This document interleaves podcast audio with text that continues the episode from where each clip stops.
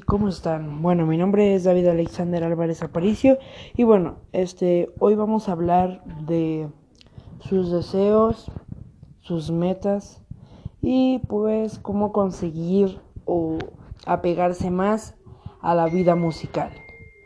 Bueno, este vamos a empezar primero con un concepto muy interesante que yo he, eh, he aprendido es de que no toda la gente nace sabiendo. Si no saben cantar o no han logrado sus sueños, recuerden, no es porque no puedan, sino porque nadie sabe, nadie nace sabiendo. Entonces, eso me lo dijo una vez un familiar mío y pues tiene mucha razón. Entonces, bueno, eso es lo primero. Lo segundo, para ser exitoso en la vida y seguir tus sueños, Tienes que hacerlo con frecuencia. Algo que te gusta mucho, hazlo con frecuencia y hazlo al máximo. Da tu 100% para poder lograrlo.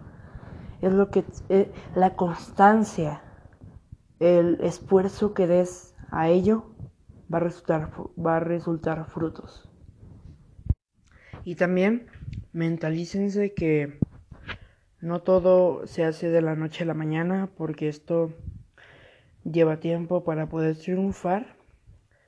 Tiene que haber este tiene que haber tolerancia, mucha tolerancia, porque no todo no todo es muy rápido, ya que pues no todo resulta luego luego, van a haber veces que no puedas lograrlo, van a haber veces que sí. Esto lo hablo en general, tus sueños.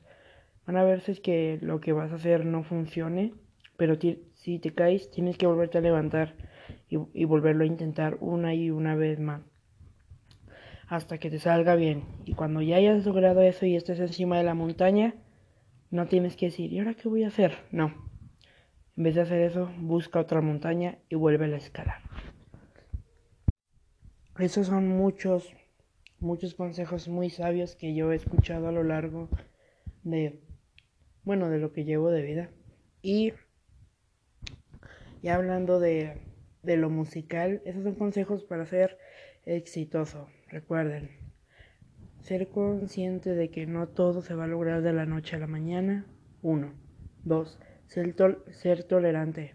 No todo va a ser luego, no todo lo que quieres lograr se va a hacer en poco tiempo. Tienes que tener tolerancia. Tres. Cuando ya hayas hecho eso y sientas que estás vacío o ya no sabes qué hacer,